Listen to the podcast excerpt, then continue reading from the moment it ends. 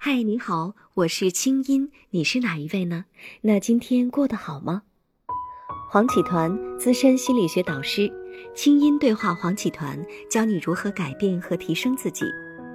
请听第十七集：为什么我融不进同事的小圈子呢？欢迎添加微信公众号“清音”，回复“好运”，参加周周送梅子酒活动，每晚还能听到我的暖心晚安心灵语音，祝你好运。团长您好，我们今天继续来聊同事关系的话题哈。说到同事关系呢，我想可能有很多人都会有这样的困扰，就是我很不愿意融入到同事的那些小圈子里。我觉得他们整天勾心斗角啊，整天家长里短啊，我很烦。但是呢，我不跟同事走得太近呢，我又非常的孤独不快乐哈，好像我不能够享受职场带给我的快乐氛围。那为什么有些人总是跟同事融不进去呢？我曾经读过这么一段话，说伟人都是孤独的，但愿你是一个伟人。那当然了，我们经常说物以类似，人以群分。嗯，如果你真的融不入你同事的圈子，我猜测，要不你层次太高，要不你层次太低。要么曲高和寡，要么没人搭理，对吧？是的，是的，大致这样啊。当然，这个开玩笑了。嗯，其实一个真正不能融入一些圈子的话呢，我想有两个方面。第一个是天生的方面。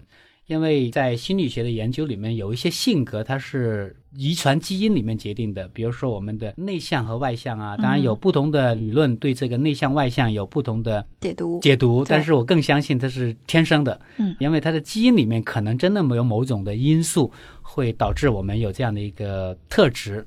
那么有一个心理学的流派叫九型，那么九型里面的话有两个型号的人呢，他是不喜欢跟。一个圈子来融合的，第一种叫四型的人，他是回归自我的；一个叫五型的人，那他是需要有自己独立的空间的。那么这个都是我们天生有的一个个性。那如果你真是天生的，那你就不用去苦恼了，因为你自己就是一个这样的人，你不需要去融入别人，你就可以按照自己的天性来活嘛。为什么我们一定要跟别人一起呢？对吗？好像听上去我有点像这种人哈，其实在我创业之前呢，我跟同事就不是太融入的那种人，但是呢，我朋友特别多，嗯，而且我几乎每经过一个节目组，我就会交到一票特别好的朋友，所以后来我也没有办法解读，说我到底是合群呢，是合群呢，还是合群呢？你就是那种可能层次太高了啊，因为你身边的人都达不到你的层次，所以你会在外面找到很多跟你同层次的朋友。那我我还想谈另外一个现象，就是。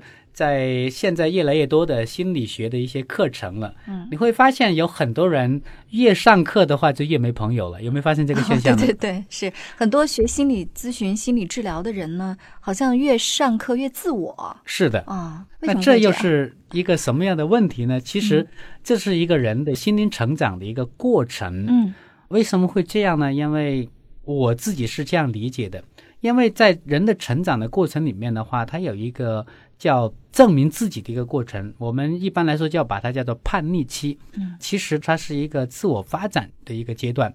比如说，一般来说是在十二岁到十六七岁之间这个阶段的孩子的话呢，他一定要找到自己的一个存在感。但是很遗憾，特别在中国这样的一个文化里面，大多数的孩子在这个阶段都没有发展出足够的自我。那么他都在父母的或者领导的那种认同啊，或者领导的那种掌控之下去成长的。那这些孩子在这个阶段没有足够的自我形成，所以他是一个完全没有自我的一个人。嗯，那么在工作的过程里面，他是不会彰显自我的。但在一个心灵成长的课程中的话呢？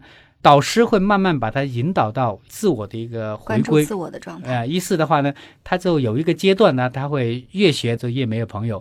其实只是一个过程而已。当他完成了这个自我证明或者自我认知的一个阶段之后，他才会走向一个成熟，他才会融进一个别人的圈子。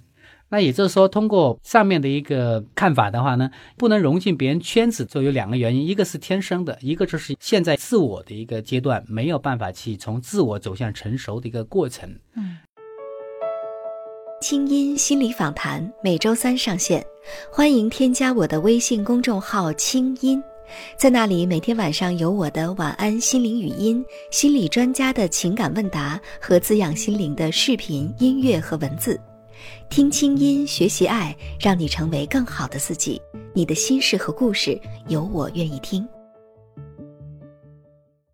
那如果你真的是属于第二个原因的话，也就是说你还在一个自我证明的一个发展期的话，那我们就要继续往前走了。当你的自我足够成熟的时候，你就能够接纳别人。如果一个人自我不够成熟的话呢，他很难看得到别人，因为他到处都想向别人来证明自己，他的所有的焦点都在我我我，他很难看到你。